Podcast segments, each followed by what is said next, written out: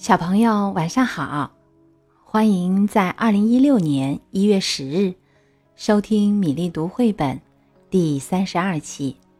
我是你的朋友米粒，谢谢宝贝你的陪伴。米粒读绘本今天满月了，今天我们要讲一个传统故事《寻冠讨救兵》。这本书由杨永清编绘，新蕾出版社出版。现在故事开始啦。晋朝的时候，有一个十三岁的女孩子，名叫荀冠。她的父亲荀松是管理襄阳城的地方官。荀冠很爱父亲，在父亲空闲的时候，就向他问这问那，提出各种各样的问题。父亲总是耐心的给他讲解。荀冠喜欢读书，又爱舞枪弄棒，练习武艺。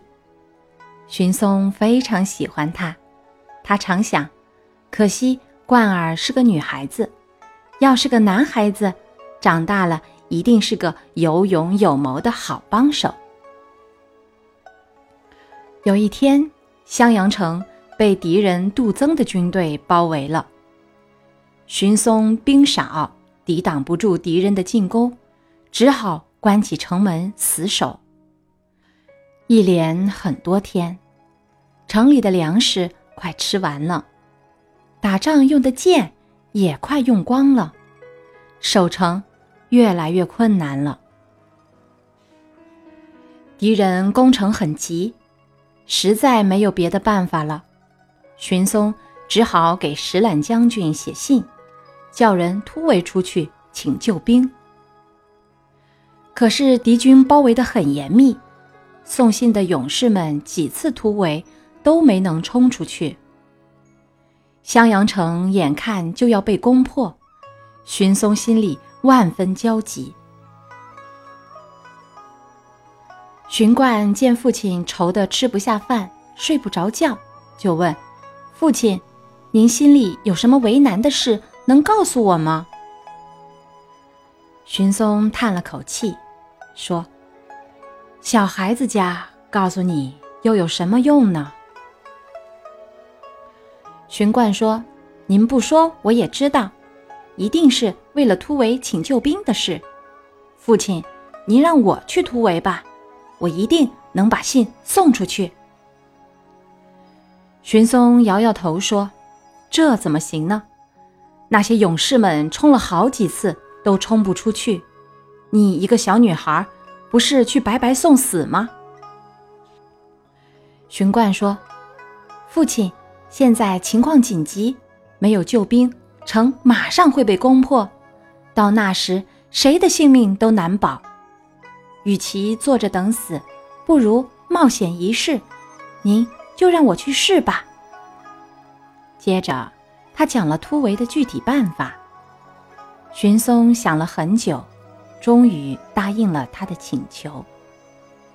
这天深夜，荀冠带领几个机警的士兵，带了宝剑、短刀，来到城墙上。四周一片漆黑，大风吹得草木呜呜作响，敌人营盘里的照明灯笼。都被大风吹灭了，这正是突围的好机会。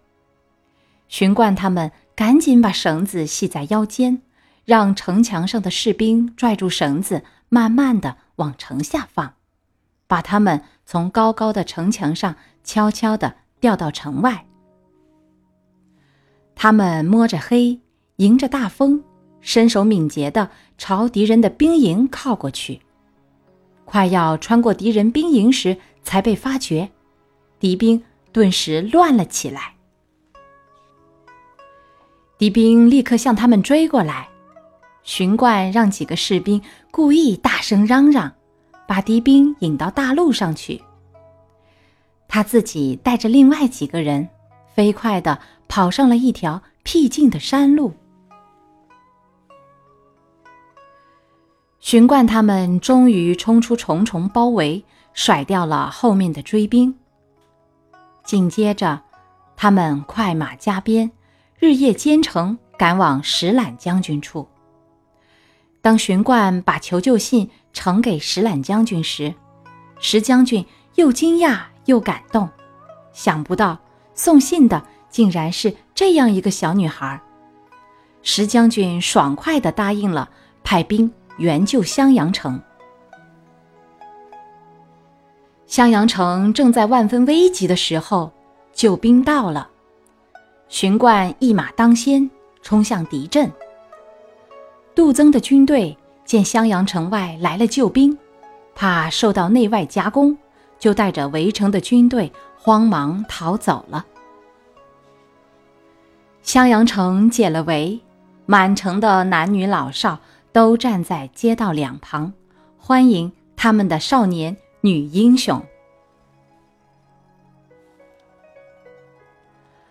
好啦，小朋友，今天的米粒读绘本的故事。寻冠讨救兵，就到这里，我们明天再会。